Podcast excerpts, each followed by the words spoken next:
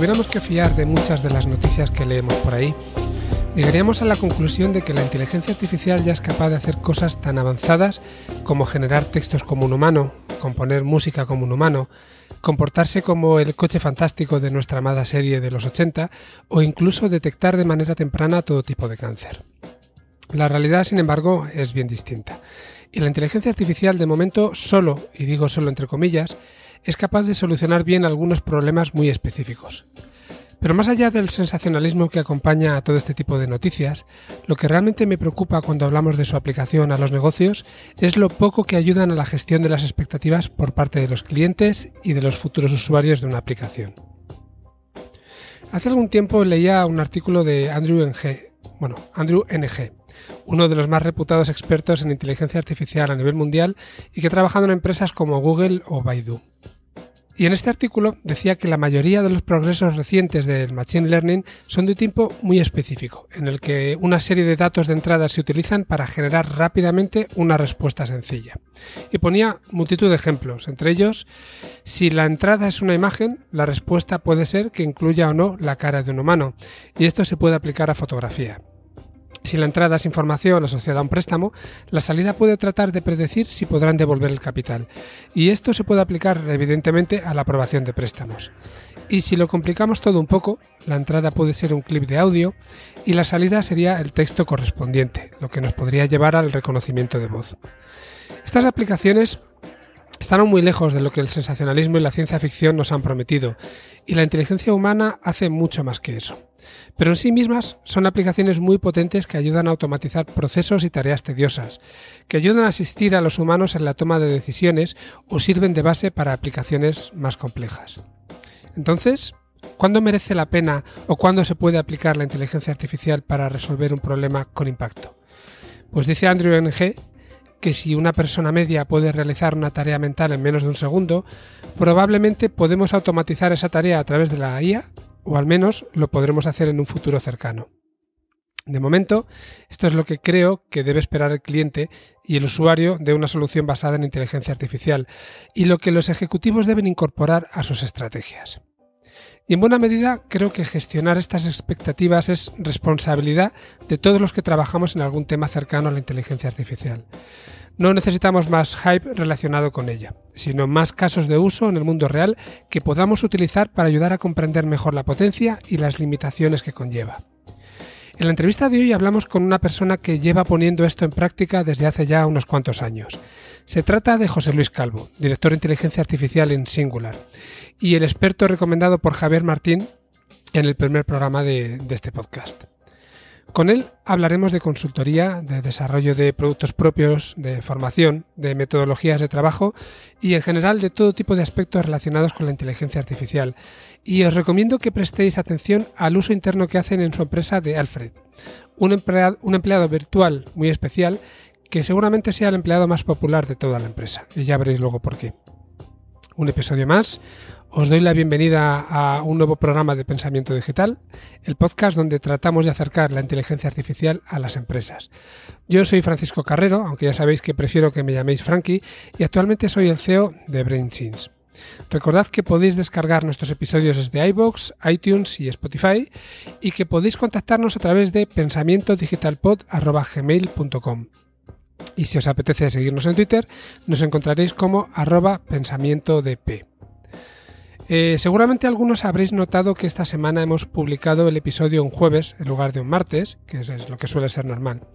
Se trata de algo premeditado, porque quiero comprobar una situación que se suele dar los miércoles con las descargas y el impacto que puede tener en el programa. Aunque también es verdad que con la carga de trabajo de estos días tengo que reconocer que no me ha venido nada mal el retraso. La semana que viene volveré a hacer otra prueba, pero esta vez lo haré publicando el podcast antes. Eh, lo, publicaremos en concreto el lunes. Además, se trata de un programa muy especial, con dos invitados muy cercanos a mí, en el que hacemos una tertulia hablando sobre la aplicación de la inteligencia artificial a juegos y a videojuegos. Y sobre todo, sobre su transferencia a otros ámbitos de la vida cotidiana y de la empresa. De momento, por hoy, en la primera sección de este episodio hablaremos de la compra de una empresa de personalización por parte de McDonald's, sí, la cadena de hamburguesas. Después iremos a una nueva píldora artificial en la que trataremos la utilidad de obtener conocimiento de los modelos entrenados con Machine Learning frente a la visión más tradicional como caja negra.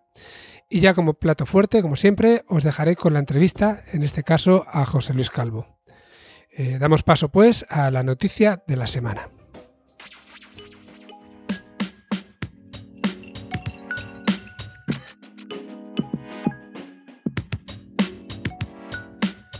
Esta semana leíamos varios titulares que, de forma más o menos ingeniosa y original, nos contaban la compra de una empresa de personalización por parte de McDonald's. Vamos a ver si somos capaces de poner un cierto orden en todo el sensacionalismo que venía dentro de, estas noticias, porque creo que realmente tiene, tiene mucho interés.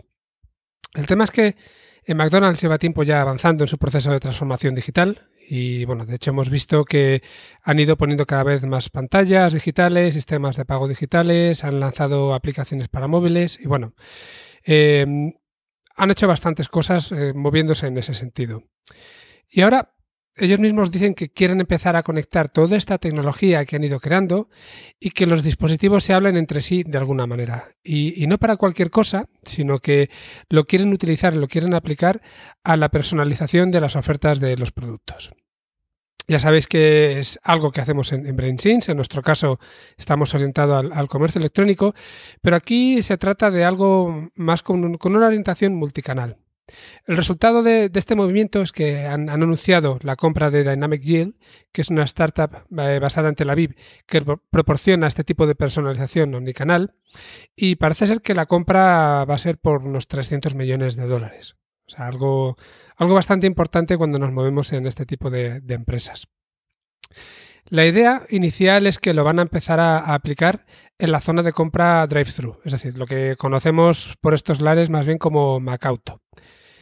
Y de momento, la manera en la que, en la que funciona un Macauto, si, bueno, no sé si habéis comprado todos alguna vez en, este, en un Macauto, en McDonald's o Burger King, me da exactamente igual porque la idea es más o menos la misma, es que eh, vas eligiendo los productos que quieres comprar a través de un catálogo. En ocasiones te muestran algunos banners que publicitan ofertas, pero todo funciona de una forma muy estática. Más allá de una rotación que pueda haber de nuevas ofertas o de ofrecer productos de desayuno o de comida en función de la hora, no hay mucho donde elegir y desde luego todo el mundo ve exactamente lo mismo. El tema es que en los últimos meses han hecho una prueba en un restaurante de Miami, utilizando la tecnología de Dynamic Yield, de esta empresa que han comprado, para que las ofertas se adapten además a otras cosas como por ejemplo el tiempo atmosférico, el tráfico local, si se celebran eventos en un sitio más o menos cercano, eventos importantes, y siempre también teniendo en cuenta los datos históricos de ventas, tanto en el propio restaurante como en el resto del mundo. Eh, el objetivo es ofrecer a los clientes algo que pueda estar más cercano a esa personalización, a lo que les pueda apetecer realmente. Además de buscar eh, la venta cruzada y también el, upsell, es decir, de de alguna forma ofrecerles productos más, más caros en algunos casos. Y lo interesante es que de momento, y según dicen ellos, claro, ya están detectando cosas como que si el Macauto está avanzando despacio, es decir, si los vehículos en la cola eh, del Macauto están avanzando despacio, el menú se adapta de forma dinámica para ofrecer productos más fáciles y más rápidos de preparar. Y de esa manera pueden acelerar las ventas, pueden descongestionar esta cola de, de vehículos. Y al contrario, si no hay mucha carga de vehículos, lo que se ofrecen son hamburguesas más elaboradas. Y esto en principio lo va haciendo el propio sistema de forma automática sin que nadie le haya llegado a indicar que lo haga así. Eh, viendo un poco más allá, eh, y aunque no he leído nada al respecto, podemos pensar que esto se podría llegar a combinar, por ejemplo, con una lectura de la matrícula del vehículo que está comprando y personalizarlo todavía más. Si tenemos el histórico de lo que se ha comprado desde ese vehículo, pues igual eh, los productos que se le ofrecen no tienen que ver con lo que se vende en todo el restaurante, sino lo que esa, esa familia, por decirlo así, o esa persona que va en el coche suele comprar en otras ocasiones. Y esto, bueno, ya hacen algo del estilo cuando detectan como un móvil que ha realizado un pedido, se está acercando al restaurante para determinar cuál es el momento de ponerse a preparar el pedido. Es decir, que creo que me he explicado un poco mal. Nosotros podemos hacer un pedido desde el móvil y cuando nos vamos acercando al restaurante, eh, ellos detectan este hecho, este, este acercamiento, para empezar a preparar el pedido. De manera que cuando llegamos, igual toca esperar un poquito, pero el pedido no va a estar frío. que es al menos el objetivo que, tienen ellos. Eh, esto también podría ayudarles, me refiero a la aplicación de esta tecnología, podría ayudarles a predecir, por ejemplo, cuál es el stock que necesitan de cada producto en cada momento eh, y también las hamburguesas que deben ir preparando con antelación. Si sabemos los hábitos de compra en determinados momentos del día, bueno, pues podemos de alguna manera prever eso mejor. Y es que tenemos que tener en cuenta que McDonald's es un negocio de alto volumen y de bajo margen y que todo lo que les ayude a minimizar los desperdicios puede ser importante. Ya sabemos que cuando un producto no se vende o se devuelve o, se tiene que recoger de un cliente, eh, lo que hacen es tirarlo a la basura. Entonces, de esta manera, si se minimizan estos desperdicios, seguramente ellos puedan ganar más dinero. Sea como sea, eh, es de esperar que esta tecnología se aplique también resto del, dentro del restaurante, no solamente fuera, no solamente en las colas del Macauto, e incluso también en las aplicaciones, en las formas de pago, iremos viendo poco a poco. Pero imaginamos que de momento querrán focalizarse en algo concreto y por eso han elegido el Macauto y a partir de ahí irán expandiendo su utilización.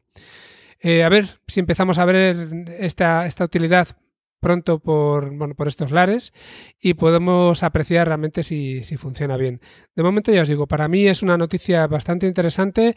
Es, es importante que una empresa tan grande como McDonald's apueste también por la inteligencia artificial, por Machine Learning en este caso, para la personalización y veremos a dónde nos lleva.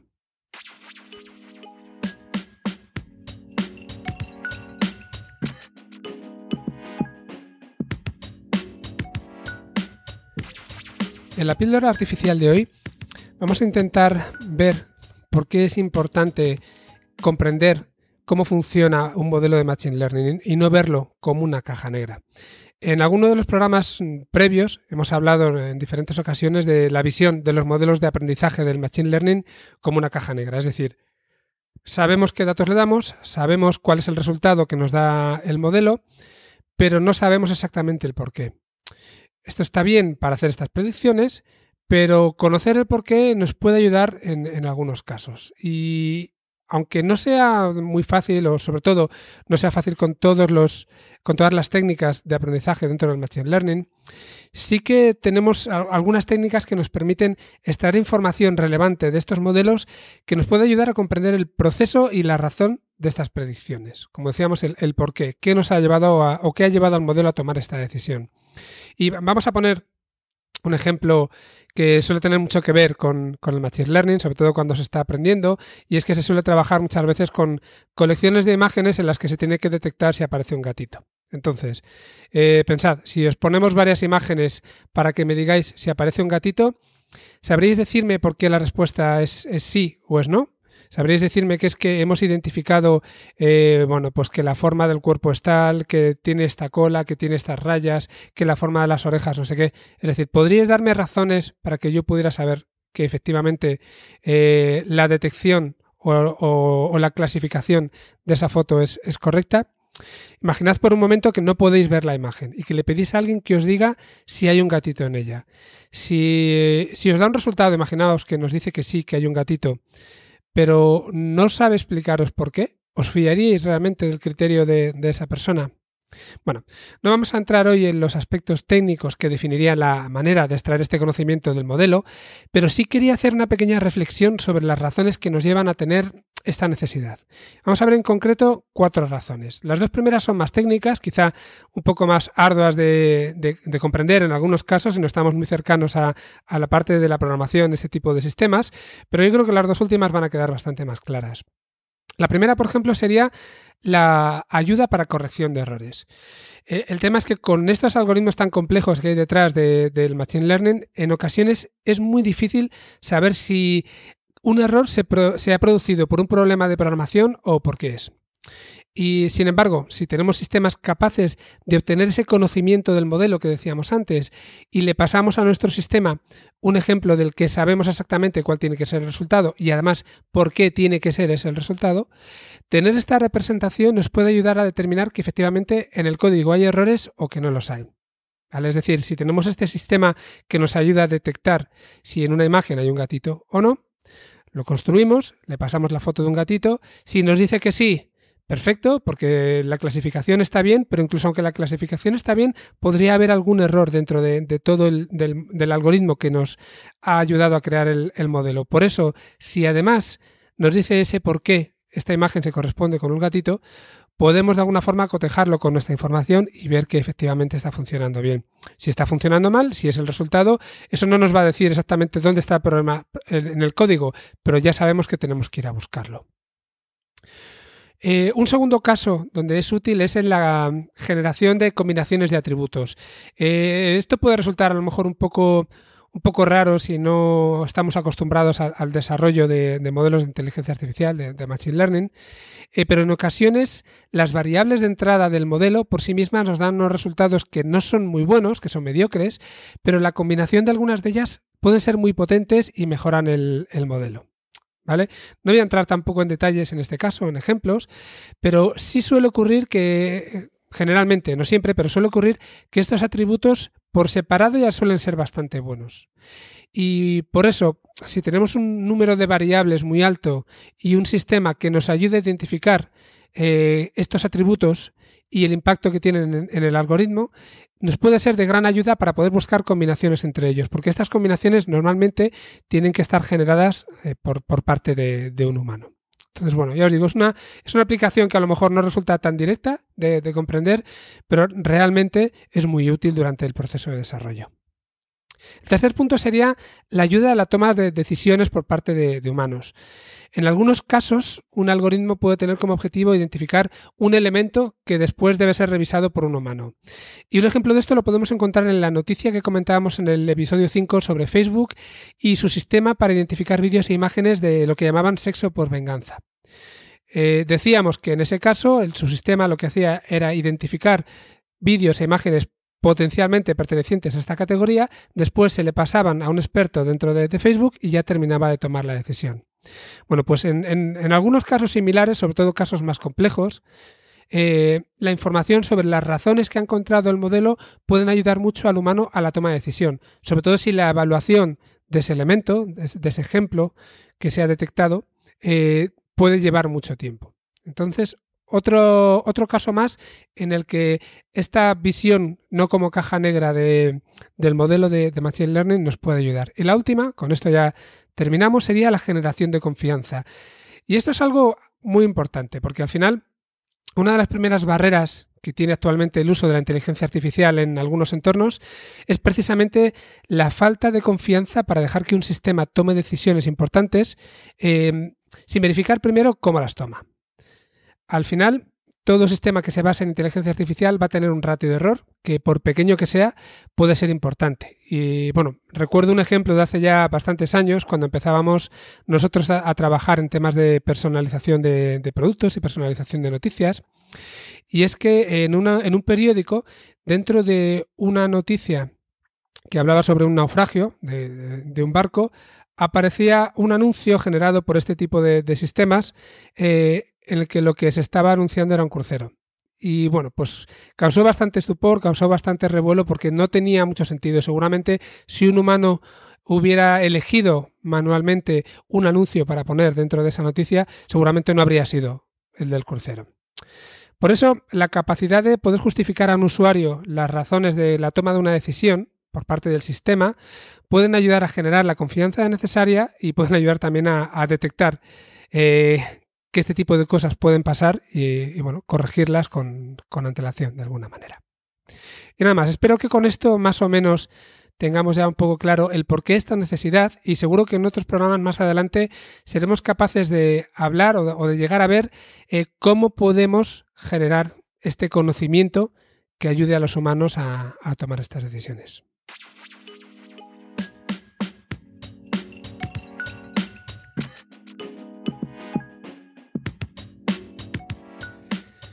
Y después de esta sección, os dejo con la entrevista a José Luis Calvo. Espero que la disfrutéis y os espero a su finalización para despedir juntos el programa. Hasta ahora.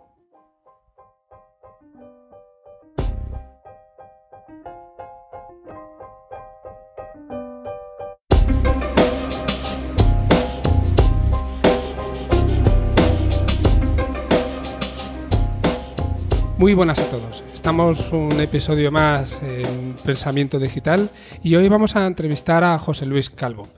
Eh, José Luis es un informático que estudió en la, unidad, en la Universidad de Cambridge, aunque aquí en Madrid, ¿no? si no lo tengo mal, y tiene también un máster en Dirección de Sistemas de Información por el Instituto de Empresa. Exacto. Muy bien. Eh, tienes experiencia, bueno, empezaste trabajando en ADECO, 15 años en Microsoft, en diferentes puestos, luego nos puedes contar un poco más. Y eh, luego también veo que, formas parte de la Facultad de Inteligencia Artificial de UNIR desde 2016. Y eh, luego, bueno, por lo que más nos interesa para esta entrevista también, eh, desde marzo de 2017 eres director de Inteligencia Artificial en Singular. Sí. ¿Alguna cosa que falte que no sea correcta? no, está, está todo bien. O sea, al final soy informático. Sí. Es, digamos que es mi profesión, ¿no? Y siempre he tenido mucho la sensación de estar haciendo siempre lo mismo con matices. Eh, y diría informático programador. Dentro de. Que no se pierda eso. Claro. Y, y al final, pues en Microsoft, que es el periodo más largo, pues haciendo. En 15 años da para hacer distintas cosas.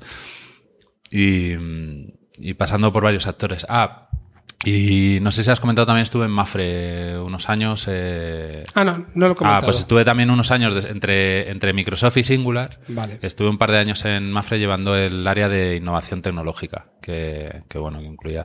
Siempre he sido bastante multidisciplinar, ¿eh? Dentro de, de hacer bastantes cosas. Pasa, últimamente estoy muy centrado con el tema de, de inteligencia artificial.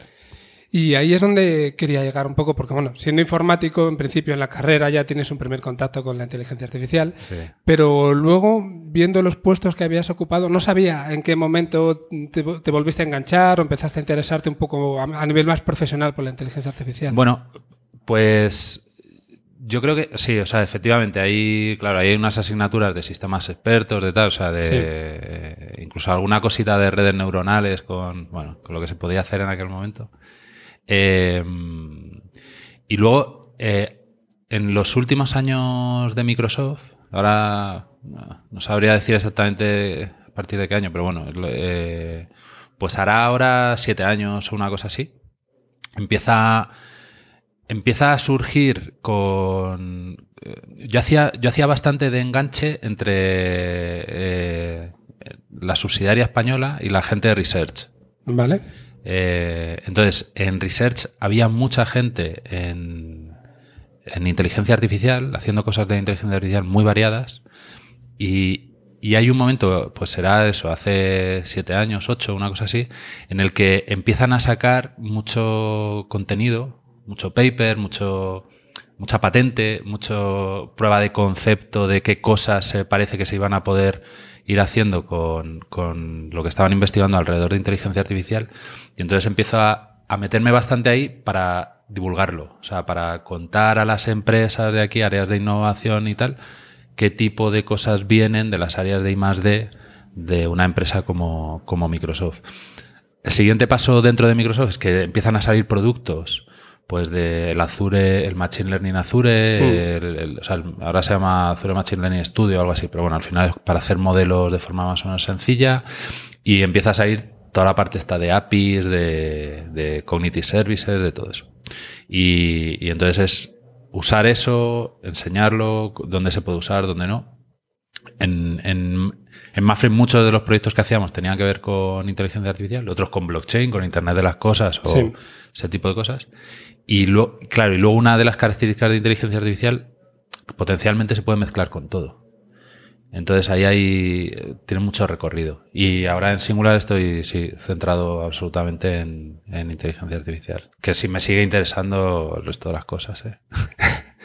Hombre, si eres informático, como decías, vocacional, al final todo lo que tiene que ver seguro que, que te va a interesar.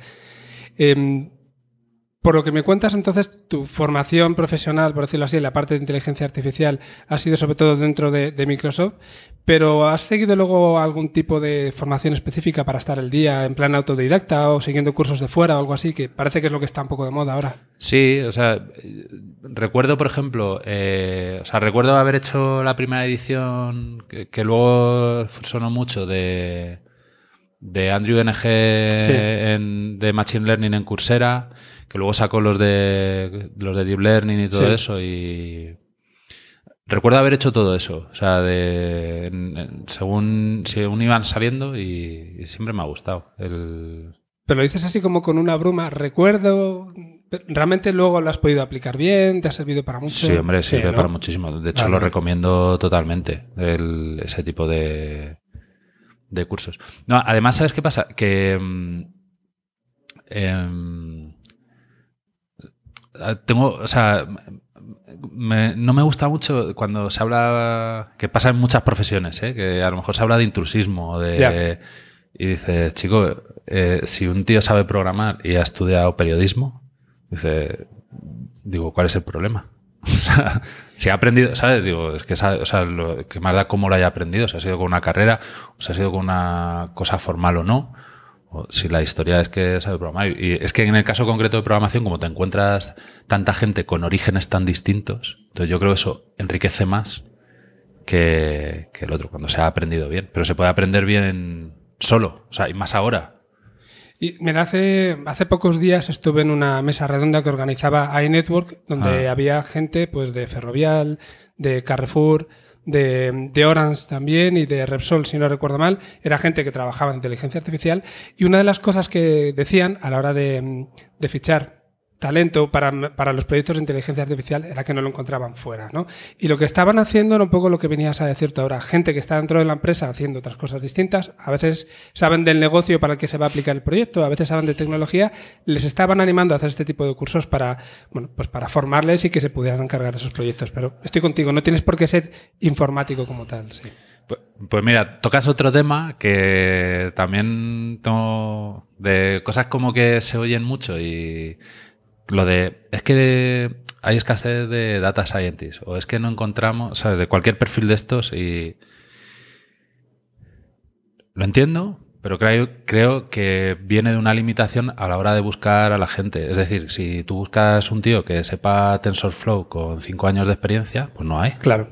O sea, simplemente, pues TensorFlow que tiene tres años o tres años y medio, cuatro, lo que, bueno, lo que tenga, ¿no? Que luego pasa el tiempo muy rápido. Pues simplemente no hay. Ahora, si sacas a alguien, si contratas a alguien que, le gusta aprender, que es listo, que, que dices, pues que en, tres meses, o sea, es que las cosas que al final no hacemos el Science Rocket de esto, ¿no? De, o sea, de, no hacemos cohetes que vayan a la luna, que hacemos que las cosas se aprenden y, y es verdad que hay gente que, le cuesta más aprender cosas nuevas, tal, pero es que hay gente que aprende con una base y con tal tremenda. Entonces, vamos, que. Bueno. al, final, en, los inicios de todas estas tecnologías que son disruptivas, que luego ya realmente se aplican en, empresas, suele ocurrir lo mismo. Piden gente con un montón de experiencia que no lo puede cumplir, no lo cumplen ni ellos, lo van a cumplir los exacto, Exacto, que tienes que traer al que lo ha hecho, ¿no? Efectivamente. sí, claro. Tenemos compañeros que están con videojuegos y con realidad virtual y estamos haciendo eh, alguna cosa con ellos bastante chula, de un tipo de mascotas con las que puedes hablar e interactuar con ellas y tal. Y entonces estamos mezclando las dos. Muy buena pinta, la verdad. Sí. Y una, una preguntilla. Eh, Alfred, que has dicho que era este proyecto interno que tenéis para, bueno, casi como una especie de sustitutivo de la intranet, ¿no? De, alguna manera para ir a consultar. sí, o complementario. Complementario, vale. Eh, ¿La gente lo utiliza realmente de forma intensiva o es algo que está ahí y que al final, bueno, pues está adorno? Sí, sí se usa bastante y incluso hay claro, ¿por qué? Porque primero, eh, hay veces que la conversación primero no vale para todo. Entonces hay cosas que lo metes en conversación y es más rápido que lo hagas en una web. O sea, no tienes por qué. Pero hay otros casos en los que la conversación es muy eficiente. Por ejemplo, si yo estoy trabajando en un proyecto todos los días de una semana o de un mes, eh, que es un caso habitual, eh, pues de los 600 y pico que somos, pues un porcentaje muy alto eh, estará, cuando está en un proyecto, está toda la semana en el proyecto. O, si tú le dices a Alfred, este mes he estado en este proyecto entero, te mete los 20 días, o sea, todos los laborables te los mete del tirón, mientras que si te vas a la aplicación, que no digo que no se pudiera hacer en la aplicación algo así, pero en la aplicación tienes que ir día a día, tal, en algún caso puedes arrastrar para completar la semana, o sea, de, repente has, resuelto en 15 segundos que tardas en decir eso, lo que en el otro tardas varios minutos que, que además son muy... O sea, que desgastan, ¿no? De ese tipo de cosas. O eh, yo no suelo meter notas de gastos y tengo que meter una nota de gastos y entonces no sé por dónde se mete. O sea, dónde tengo que pedirla, qué formulario, tal. Que las mete todos los días ya sabe perfectamente. Entonces, el tiempo que ahorras en encontrar eso, y entonces sí se usa.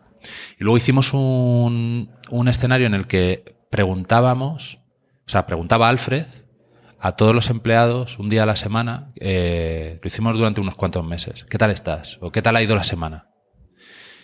La respuesta, hacíamos análisis de sentimiento eh, de la respuesta, que es otra área de inteligencia artificial, pero al final el rollo es todo mezclarlo mucho, y ahora te digo alguna cosilla más ahí también. Eh, y entonces teníamos una especie de gráfica de la evolución del sentimiento de la empresa, que además la podías cortar muy fácilmente por país o por, o por proyecto o por no sé qué. Y eso comparado con la respuesta que tenían unos formularios anteriores, de, pues se disparó, porque era un chat y lo único que tenías que decir, pues hoy me quiero morir, pues fenomenal, o no sé qué, y de eso ya extraíamos la parte de, de sentimiento. Igual que esto de sentimiento, si tú le envías un ticket, una foto de un ticket, reconoce que eso es un ticket y te dice a qué proyecto va y, pide la nota de gastos. O sea, dice, esto es una nota de gastos. Que eso es otra parte de ir mezclando cositas de, inteligencia artificial, ¿no? Porque hay una parte de reconocimiento de, de imágenes. De imagen, sí. Sí. Me parece, de todo esto me parece muy interesante que uno de los problemas que tenemos muchas veces para poder aplicar proyectos de inteligencia artificial es, pues son los datos de, dónde conseguimos los datos, en el caso de un proyecto interno como este, conseguir que la gente participe y que nos los dé y tal. Y me parece una forma realmente buena de, que, bueno, que cualquier empleado, sin que tenga mucho problema de ir a la web, de buscar el sitio y tal, se pueda comunicar con el asistente, le pueda decir lo que le tenga que decir y se olvide. O sea, creo que puede facilitar mucho esa captación de datos que luego nos ayuda a hacer todo el análisis que nos estabas contando. Eh, es, la sensación que tengo es, ¿es lo que ocurre o realmente no hay tanta diferencia? A ver, el, o sea, el tema de los datos es, es fundamental, ¿no? Esto yo creo que todo el mundo lo, lo sabe o lo ha sufrido. Sí. Y aquí otra vez, lo que suele pasar es que eh, yo a veces tengo la sensación, sobre todo en proyectos relacionados con modelos predictivos y tal, claro que igual no tienes más remedio, pero nos obsesionamos mucho en, en en ir a buscar esos datos que a veces no tenemos y, muchos proyectos se lían por eso. Y fíjate que... Y ahí he cambiado de opinión. Antes pensaba que tenías que tener clara la pregunta e ir a buscar los datos. Y ahora creo que tienes que conocer mejor los datos que tienes y entonces pensar que puedes responder con, con, esos datos, que es una orientación mucho más pragmática. Y luego estamos viendo últimamente eh, gente que está haciendo cosas muy ingeniosas con no supervisado o con, sobre todo con aprendizaje por refuerzo. Mm. Y al final aprendizaje por refuerzo no es más que decir, los datos los voy a generar yo. O sea, voy a generar Por prueba y error. Exacto. Y muchas de las cosas, lo que estamos viendo ahora, las técnicas con GAN, de, de, los contrarians, eh, hay una base eh, conceptual, que es decir, ¿qué soy capaz de hacer para que esto no sea supervisado? Me da igual ya, o sea, no digo que sea un, algoritmo no supervisado de los de clustering o tal, sino para que no, haya, no haga falta que tenga un histórico o tenga una persona etiquetando o y qué puedo hacer para, para saltarme esto. Y yo mi sensación es que el desarrollo a futuro va a ir mucho por ahí. Entonces, eh, el otro es muy lento. O sea, el otro no escala. Sencillamente no escala. Sí, o los tienes o no los tienes. Si los tienes que generar ya tienes un problema. Por eso decía que me parecía una, una manera de generarlos más fácil, más fácil, sobre todo de cara al, usuario, en este caso al empleado, es mucho más natural. Y luego, además, pues seguramente puedes conseguir más información que de la otra manera. Más contextual, pero válida también. Sí, o buscar. Sí, sí, o sea, totalmente. ¿eh? Y. O lo otro, eh, como el tío este de Google que hizo el CAPTCHA. Sí. Eh, es una genialidad. O sea, al final dices, pues yo tengo que etiquetar fotos y pues le pongo una que está etiquetada y una que no y que me la etiquete, ¿no? O sea, y de repente, pues con una cosa que es súper indirecta, estás consiguiendo... Pues yo creo que va mucho en, ser ingenioso y pensar cosas por ese camino. Y a veces las ideas sencillas son... son Pero totalmente, totalmente. Sí. No, normalmente, las sencillas son Sí. las que no son simples, pero las sencillas. Justo, ahí está. sí, sí. Se te tiene que ocurrir, ¿no? Lo que se dice. claro, sí, sí. Eh, te voy a preguntar también ahora un poco por cómo os organizáis. No sé si me puedes decir cuánta gente más o menos trabaja en temas de inteligencia Mm. artificial aquí, si tenéis un equipo que es transversal o no, no sé, cuéntame tú. Pues mira, em, tenemos, eh, desde un modo más macro, tenemos un área que, que digamos que es el motor de la empresa, de la parte de operaciones normal y tal, y es donde está la mayor parte de la gente. Eh, y luego tenemos un área que llamamos labs. Ujú. Eh, en los labs eh, tratamos tanto cosas de tecnología que no está muy claro cómo abordar o, o la respuesta que va a haber en el mercado. Eh, bueno, tenemos incógnitas o hipótesis alrededor de, de cómo abordarlo y, y entonces tenemos que testarlo. Y ahí, por ejemplo, entra lo, que está relacionado con Internet de las Cosas, con blockchain, con inteligencia artificial. Em, o eh, queremos probar modelos organizativos distintos, o queremos probar modelos de monetización distintos, modelos de negocio distintos, o sea, o varias combinadas, ¿no? Entonces, eh, lo que tiene que ver con inteligencia artificial está ubicado dentro de los labs. El propósito siempre cuando desarrollamos algo es que acabe pasando a la parte de, de soluciones y servicios Vale. más normal, o sea, o dejarlo. O sea, pues porque no tiene sentido o porque, o porque no somos capaces o porque el mercado no responde o fue una moda y desapareció, lo que sea. Entonces, en, por ejemplo, lo que tiene que ver con los chatbots está en un punto muy maduro que, que yo supongo es mi deseo que, que durante este año po- podamos hacer esa, esa transición y lo que estamos es aprendiendo a tener un proceso muy claro de método de trabajo, de fases, de perfiles, de cosas. Esta parte de diseño de UX que comentaba que Sí. le estamos dedicando muchísimo tiempo para, para estructurarla y, y formalizarla.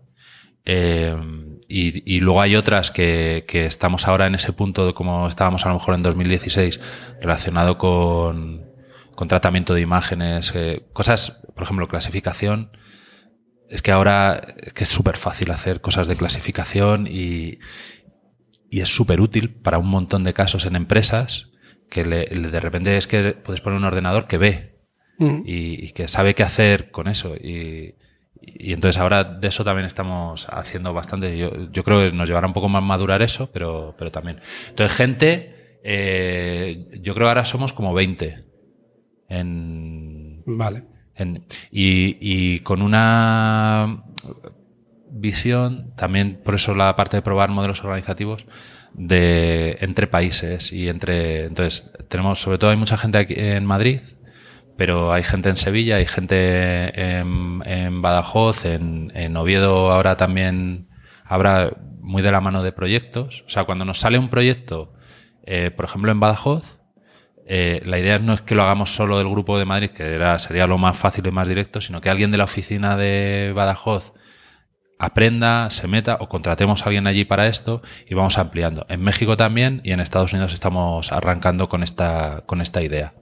Entonces es un grupo disperso que genera, como todo lo que enriquece, genera complejidad de gestión Sí. y tal, tema de horarios y eso, pero, pero enriquece, porque al final le metes diversidad, la diversidad enriquece, distintas visiones, distintas formas de llegar a otros países. Cuando hay un proyecto que no está aquí, eh, tienes más cercanía, o sea, tienes a alguien que está allí que entiende muchos matices mejor. Bueno, pues eso, uno, unas 20 personas. Claro, es una pequeña barrera inicial el hecho de no tener a lo mejor alguien formado en esas oficinas, pero después de que hayas pasado estos primeros proyectos, la verdad es que es una ventaja tremenda. Sí.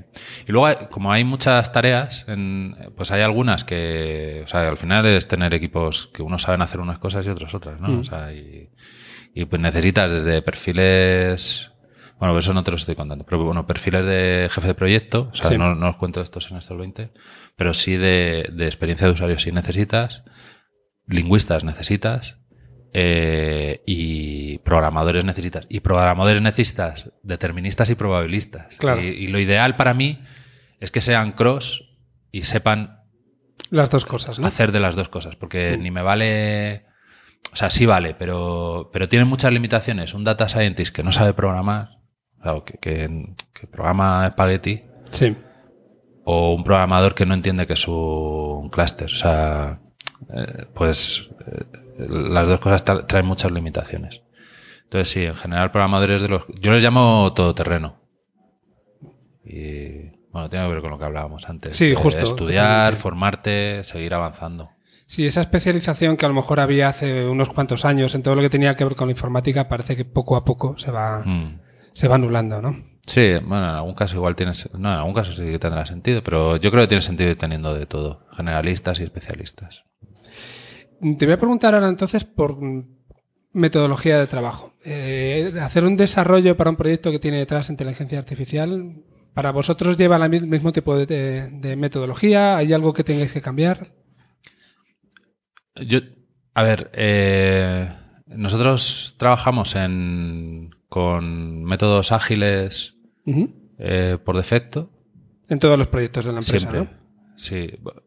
Bueno, salvo a lo mejor algún me caso pregunta muy amplio algo, para sí. asegurártelo, pero Sí. yo lo que toco más cercano, en general te diría que sí, pero luego igual por ahí hay algo Sí. que dices, no, pues este, pues. Eh, nosotros siempre, seguro, o sea, el grupo más de, de lo que hablamos de inteligencia artificial, que es que, a ver, yo es que empecé con el tema de, o sea, yo soy muy creyente, o sea, del tema este, yo empecé con el tema este en, pues año 98 o algo así, o sea, antes de que saliera Stream entonces. Programming, cuando Ken Beck escribió el primer libro de Stream Programming y tal, y sí, y estudié mucho también de calidad de software y de gestión de proyectos y tal, y, y hostia, ya lo hacía con la idea de conocer al enemigo, ¿eh? De- sí, pero muchos certificados de esos y... Sí. Por porque yo creo que mucho tiene que ver con saber las alternativas que hay y luego elegir. ¿vale? Algunas cosas se adaptan mejor y otras se adaptan menos. O sea, Mm. y es simplemente elegir, elegir en cada caso. Entonces, solemos trabajar en, en sprint de dos semanas, a veces más formales y a veces menos. También depende de. Depende, mira, del Scrum Master que hay, de. de del tipo de proyecto, de la incertidumbre que hay, pero bueno, a veces más formal y a veces menos, pero en sprint de dos semanas con, y, bueno, con, en, en ese tipo. Y yo creo que eso sí que, eso siempre funciona, o sea, siempre puede funcionar para cualquier cosa. Ponte, si, te, si, si no eres capaz de decir algo que vas a tener en dos semanas, Sí. eh, o sea, si no eres capaz de trocear, pues cuidado que es que el mordisco es demasiado grande, ¿no? Eh, Sí, además lo- los proyectos ya no, no es como antes, que todo se especificaba muy bien desde el principio, se tenía que seguir a rajatabla y tal. Ahora están mucho más vivos. Cuando estamos hablando de que casi todo va a Internet o tiene, bueno, tiene mucho que ver con ello, va cambiando poco a poco. Entonces, o tienes esa capacidad de adaptación durante el propio desarrollo del proyecto o estás perdido. Y a- mira, y ahora esto además con este tipo de cosas pasa mucho. Y además yo también entiendo que para los clientes es que es muy difícil saber si lo que le estás diciendo le va a valer. Entonces, te digo casos de cosas. Sí. Por ejemplo, eh, estamos haciendo eh, uno relacionado con sentimiento en las caras. Mm, De, bueno, estar viendo una audiencia y estar viendo eh, si la gente se ríe o no se ríe, se distrae, ese tipo de cosas tú lo cuentas a alguien pues que tiene un cine o que tiene un auditorio de eventos o tal y claro, gusta, ¿no? La idea. Pero pero luego a lo mejor ve el resultado y te dice, ya bueno, pero es que no me distingues entre uno que ríe o uno que se ríe a carcajadas, por ejemplo. Y dice, bueno, podría hacerlo, pero entonces el proyecto es, Es mucho más largo y entonces al final yo voy mucho en, en dar resultados cortos para que lo puedan valorar y no sigamos si por ahí no es o, o sea, y, y- y como hay mucha que, que no es hacer una página web, o sea, Mm, sí. que dices, bueno, pues de una forma o de otra. Entonces, o dices, no, pues teníamos otro de para hacer traducción simultánea con gente que llamaba a un call center que en checo, rumano y polaco. Y, y sobre todo checo es un idioma, bueno, que tiene muy pocos eh, hablantes y entonces ahí hay muchas dudas, o sea, se puede hacer, y dices, claro que se puede hacer, pero salen muchas dudas de experiencia de usuario, de la latencia, de, de si de si le hablas a mitad y ya no pilla y ya no te la traduce bien, o sea, que dices, bueno, vamos a hacer un, un piloto,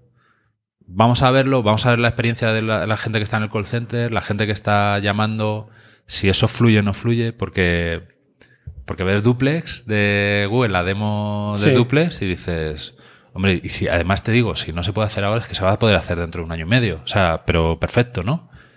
Y, y a lo mejor es que, ya te digo, no que le haga la traducción del checo, sino que la persona del call center no, no hace falta, o, o hace falta solo para algunos casos. Entonces, vamos poco a poco, vamos dando resultados, vamos chequeando, vamos cubriendo muchas hipótesis, de testando las hipótesis si esto es así o no, y nos vamos ajustando. Y como concepto de método de trabajo, me da igual si le llamamos ágil o lean startup o como, Como le queramos llamar, pero va mucho alrededor de, eso.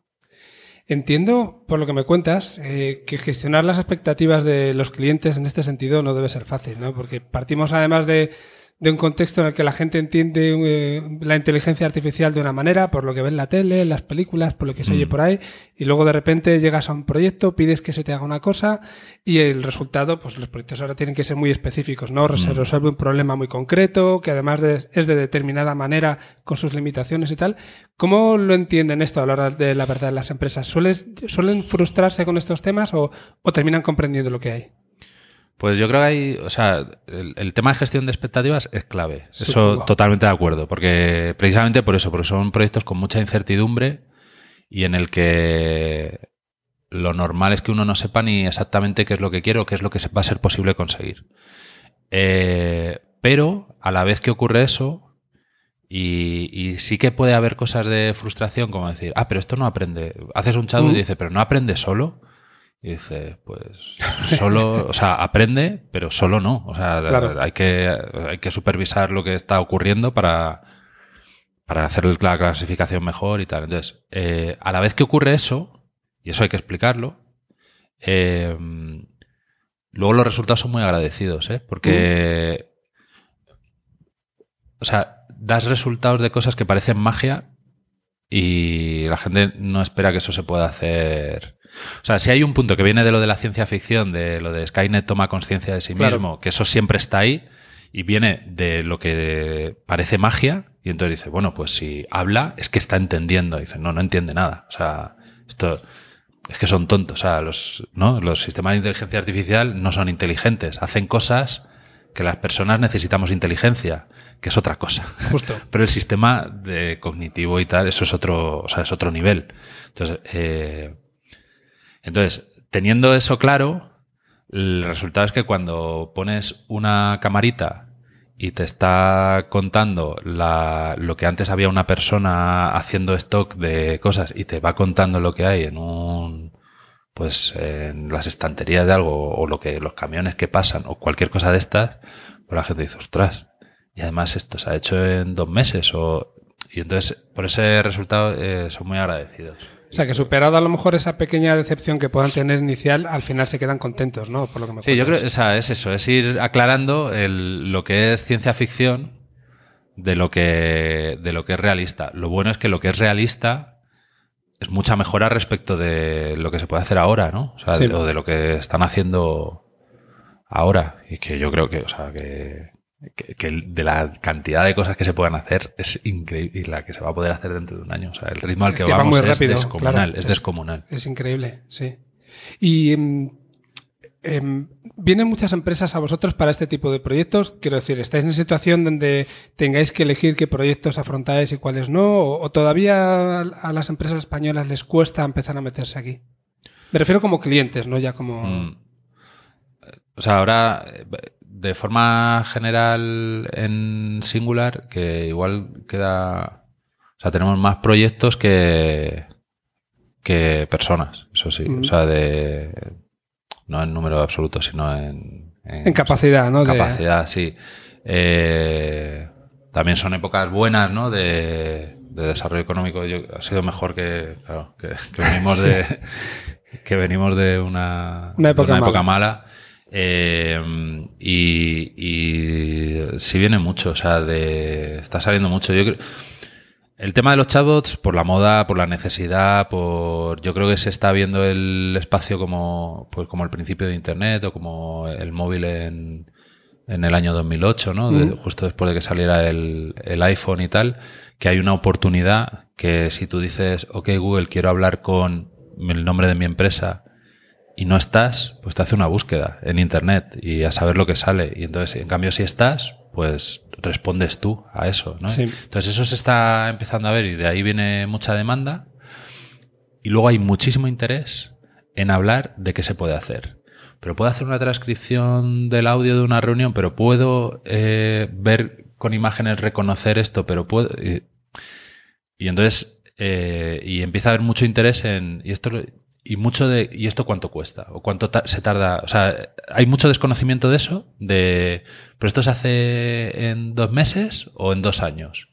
Y entonces es más el ir encaminando las cosas a lo que se puede hacer en, en periodos de, de dos meses, o un mes, o lo que sea, que y, y ir dejando lo de dos años, porque a lo mejor lo que se tarda en hacer dos años, dentro de un año, se va a poder hacer en dos meses. Y entonces es ir encontrando ese punto dulce de, de qué se puede hacer. Y además hay tantas cosas que se pueden hacer que no te tienes por qué ir a la... Hay que elegir bien, ¿no? Los Claro, claro, pero, pero que ahora yo creo que es muy fácil, ¿eh? que das una patada y te, y te salen 10 cosas para hacer. O sea que...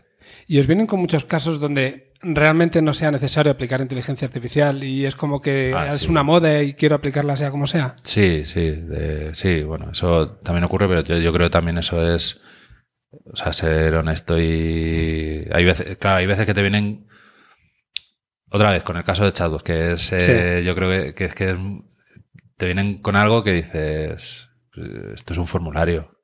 Quiero hacer un chatbot que son, que son botones que te va guiando y dices, "Hombre, tú quieres poner un formulario en una interfaz de chat, pero esto no es un chatbot, ¿sabes? Entonces, o sea, por un formulario o, bueno, si te mola que la interfaz sea un chat, pues hacen unos compañeros que, ¿sabes? Sin ningún problema eh, y, y ya está, pero sí, claro, claro que ocurre.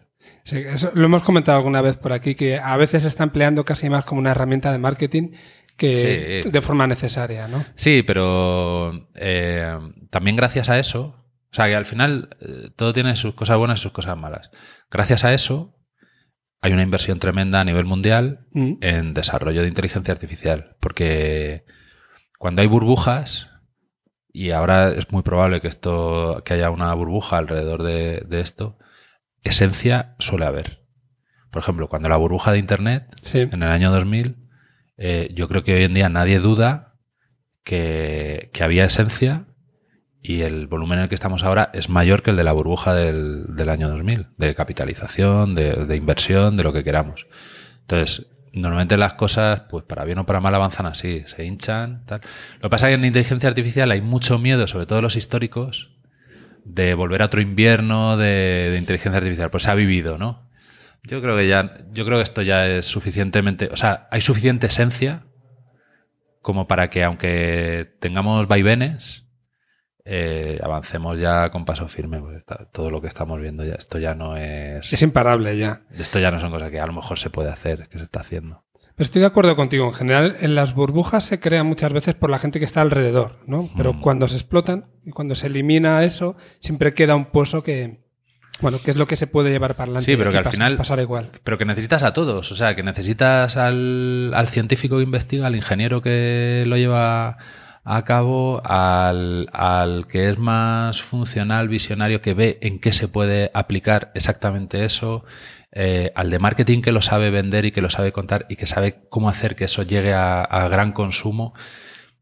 Y que hay veces que unos como que hablan de forma despectiva de los otros, pero la realidad es que hacen falta todos. O sea, No, y, y para que las cosas avancen, ¿no? Y- Estoy, estoy de acuerdo. Sí, al final, evidentemente, el marketing es necesario. A- casi a lo que voy es más a las malas prácticas. Ah, A ese no, pero aprovechamiento, eso- claro, a ese claro. engaño, a Sí, ese... sí.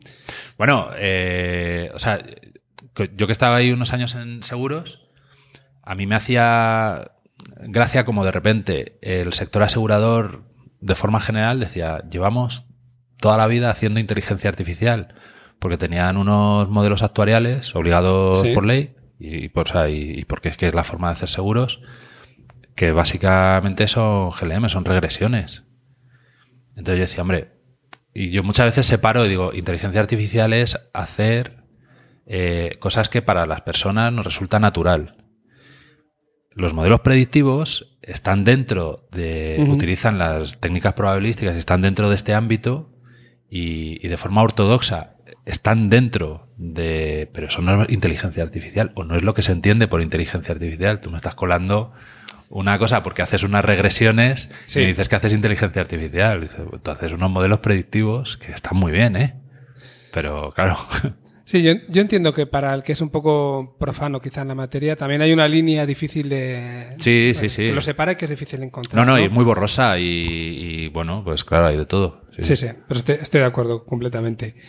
Eh, ¿Qué aplicaciones piensas tú que van a ser las más importantes a corto plazo? Porque estamos diciendo que todo esto está avanzando muy rápido, que hay cosas que hace seis meses o un año que no se podían hacer o eran complejas y eran caras para, para poderlas llevar a cabo y ahora sí se pueden. ¿Qué crees tú que es lo que nos va a venir en los próximos, no sé, año y medio, dos años? Que no está todavía. Que o no sea, lo que todavía. no ha dado. Claro. Vale. eh, o sea, de lo que ya está, que, que yo creo que ahora tiene un potencial, es eh, la parte de comprensión del lenguaje natural, es lo que ha, bueno, que ha llegado a ese punto que hablábamos. La, la de reconocimiento de imágenes, lo que tiene que ver con procesamiento de imágenes, sobre todo clasificación y hacer seguimiento, identificación, ese tipo de cosas, Sí. eh, es- está en ese punto ahora mismo, yo creo. Eh, lo que viene, yo creo que va a venir muy fuerte todo el tema de voz. Eh, Generación de voz. Generación de voz. Sí, hay, hay ya por ahí alguno que está... O sea, claro, lo que vino, digamos, lo que ha venido a hacer es reconocimiento, o sea, transcripción de voz. Sí. Es el que ha pegado en los últimos tres años un- ya ese, ese, ese punto de la curva en el que ya lo hacemos mejor que las personas y se hace perfecto. El siguiente yo creo va a ser el de, el de generación. Y luego, con la. Ahora yo supongo que durante este año vamos a tener un montón de casos con GAN de al- más, cada vez más ingeniosos. Y, o sea, yo supongo que, por ejemplo, dentro de un año no vamos a ser capaces de distinguir si una voz o, o una imagen es real o es o, o es fake, o sea, o está Sí. generada por, por ordenador. Y supongo que eso evolucionará en dos años, no sé, ya los vídeos. O sea, va a haber un punto ahí complicado con lo- el tema de las fake news y tal de, de gestionar, porque, claro. Y, pero alrededor de, alrededor de eso, yo creo que, habrá mucho, mucho avance. O sea, técnicamente, desarrollo de, de GAN como, que bueno, es la moda ahora, ¿no? Pero, pero yo supongo que habrá gente que lo aplicará de forma muy ingeniosa. Además, el tipo de arquitectura que tiene, yo creo que es un camino que, que dará para más. Y, y el tema de voz, y luego de aplicación muy práctica, yo creo que los coches autónomos entran ya.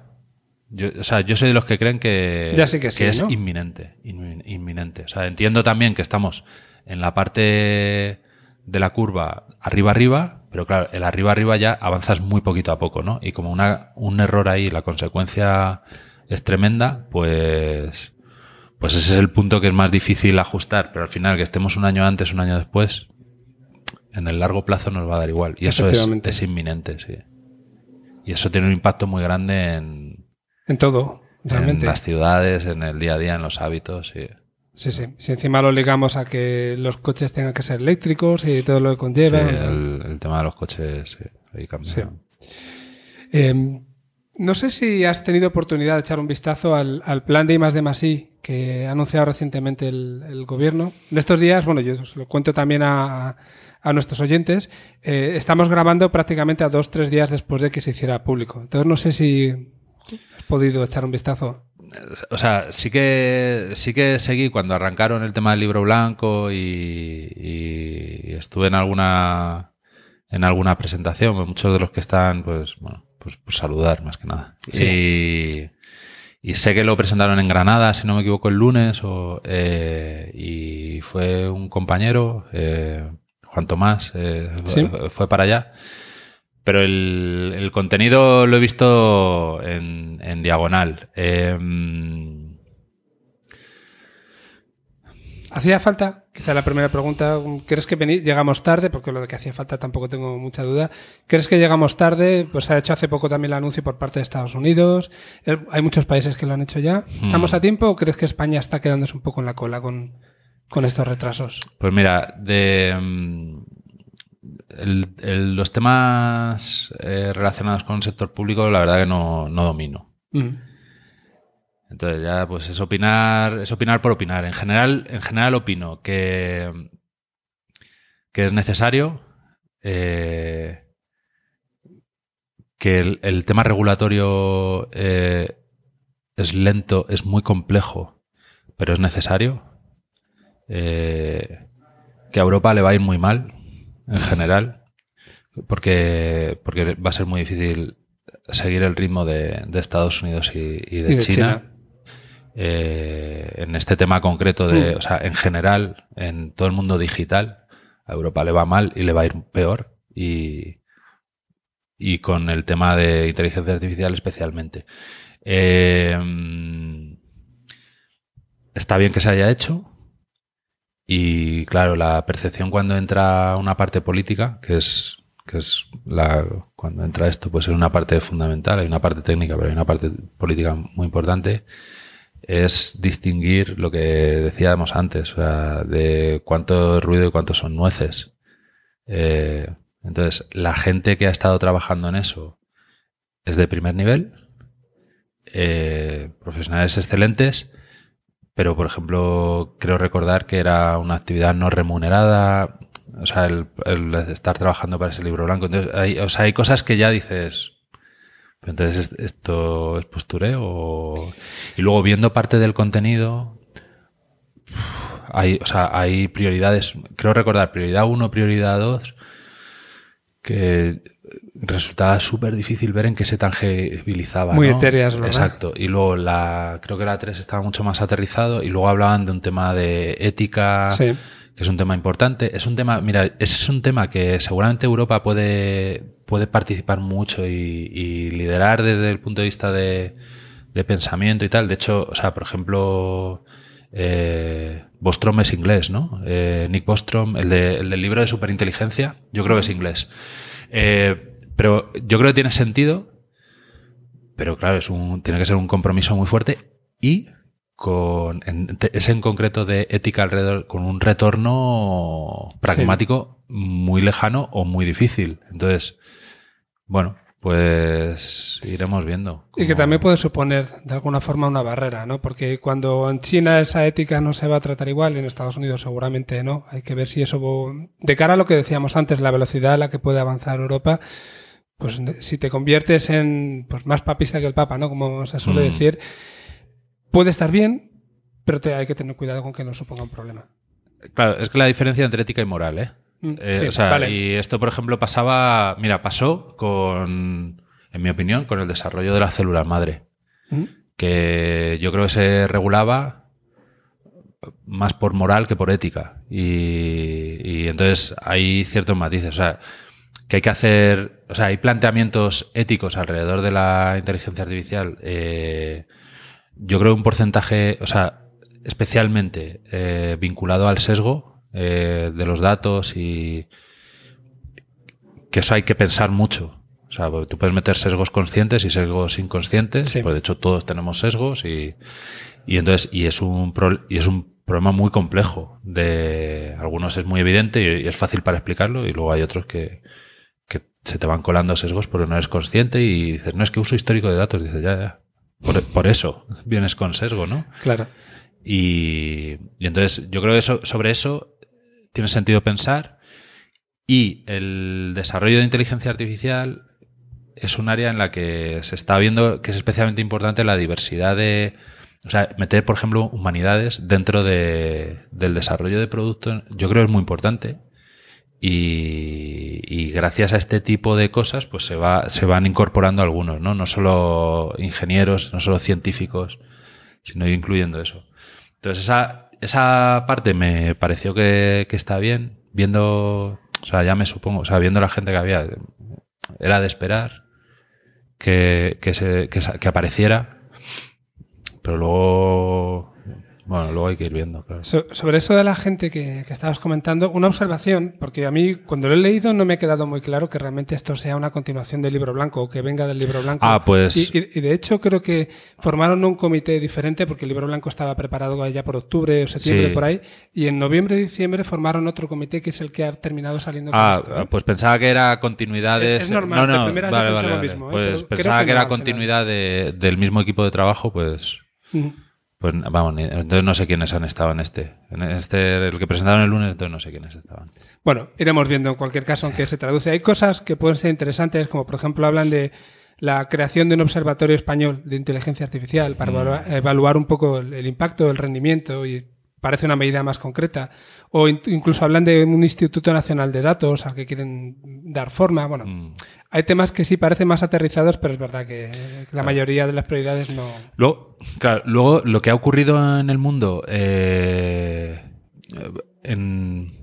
es cómo se ha ido moviendo eh, lo que tiene que ver con innovación y con, y con investigación. Y puede gustar más o menos, pero lo que ha estado pasando. En los años 40 y 50 se desarrolla el ordenador, Internet y tal, eh, se desarrolla desde las universidades y con financiación por departamentos de defensa, sí. que es básicamente cómo se desarrolla el ordenador, cómo se desarrolla Internet. Eh, luego se continúa hasta... Sí, pues, y eso va continuando, ¿no? Mucha inversión pública y desarrollado en, universidades o en, centros creados de, en organismos públicos. Eh, em, lo que pasa es que desde lo... Sí, yo diría que desde el 2000 para acá ha habido una transición hacia la empresa privada. Mm. Y ahora mismo, y en este tema especialmente, la investigación, el desarrollo, la aplicación de, es, es de empresas privadas. O sea, la universidad y, el sector público ha pasado a un segundo plano, tanto en, inversión como en ejecución. Em, entonces, tiene, tiene cosas buenas y cosas malas, ¿no? O sea, y, bueno, pero es así, o sea, pero ha ocurrido así. O sea, Google, Microsoft, Amazon, IBM, Alibaba, Tencent, eh, no hay nada comparado en, en, la universidad. O sea, realmente lo que ha pasado es que ha habido investigadores que estaban en universidad, que han sido contratados por los, las áreas de research y siguen en la universidad, pero, pero pasa a ser su trabajo B, o sea, el segundo. Es, pero el principal es... Y la acumulación de talento, de know-how y de dinero invertido, porque se han dado cuenta de estas empresas que tienen que meter mucho dinero y, y meten muchísimo dinero, pues ha cambiado. Entonces, y yo creo que eso también hay que darse cuenta. O sea, crear observatorios, Instituto Nacional de Datos, tal, yo creo que puede estar muy bien. Pero como no potencies el sector privado, yo no veo compitiendo con, o sea, con estos. Además, todas las grandes empresas que acabas de citar eran o americanas o chinas. Volvemos a lo mismo de antes. Aquí en Europa no tenemos nada similar y cuando lo hemos tenido, caso DeepMind, por ejemplo, lo compran. Totalmente. porque nadie tiene tanto dinero. o sea, básicamente pueden comprar lo que quieran, ¿no? Sí. Eh, y, claro, aquí ¿qué tenemos? O sea, en Europa está SAP. Sí. Está Nokia.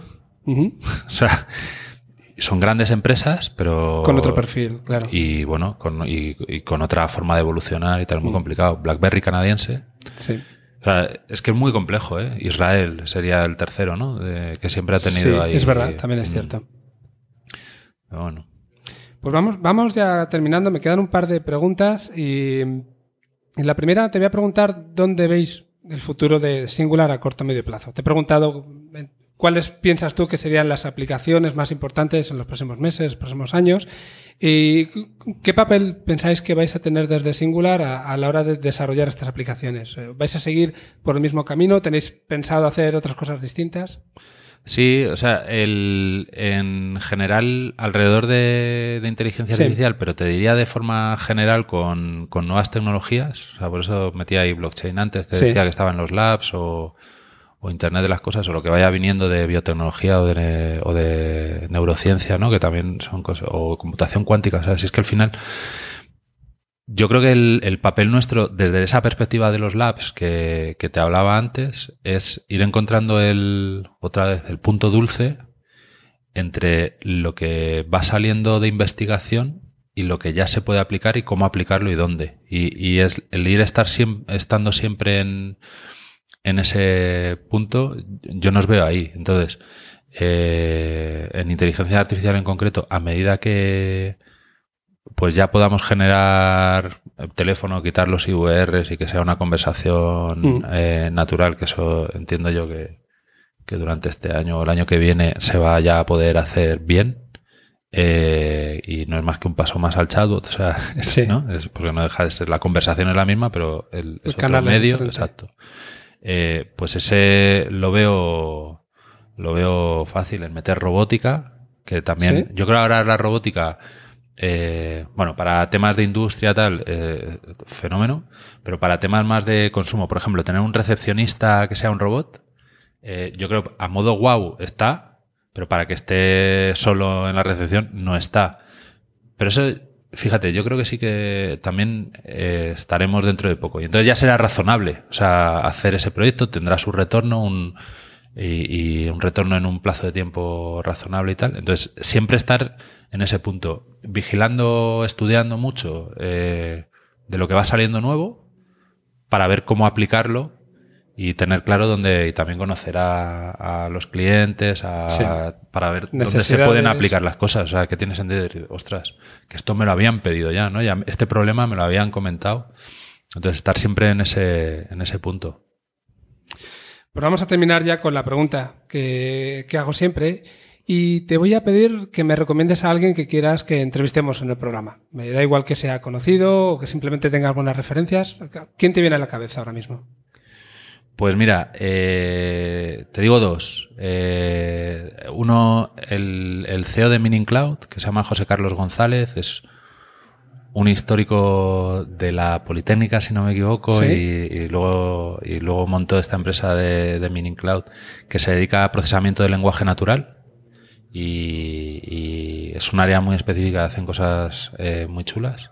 Y luego también otra histórica de sevillana, si no me equivoco, que se llama Pilar Manchón, que montó una startup que se llama Indices en Sevilla y luego la compró Intel. Intel.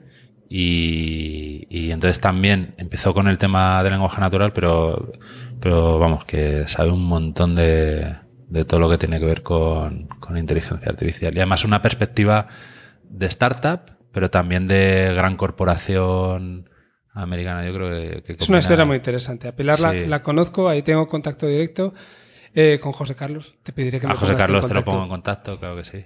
Muy bien. Oye, José Luis, muchísimas gracias. La verdad es que a mí me ha resultado todo muy interesante, ha estado genial y te agradezco mucho que te hayas prestado a, a esta entrevista. No, muchas gracias a ti, ha sido un placer. Pues nos vemos pronto. Un abrazo. Otro. Hasta luego.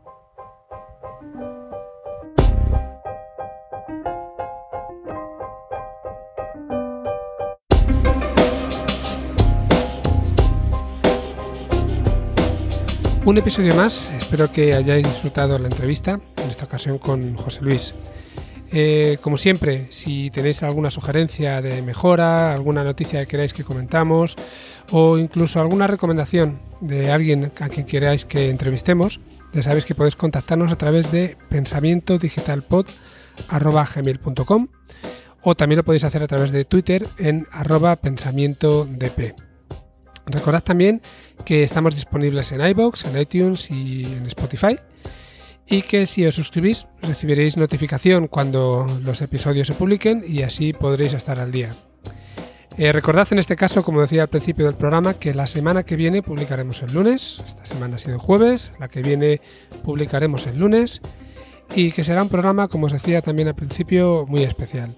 Muchas gracias por estar ahí, por estar con nosotros y un abrazo.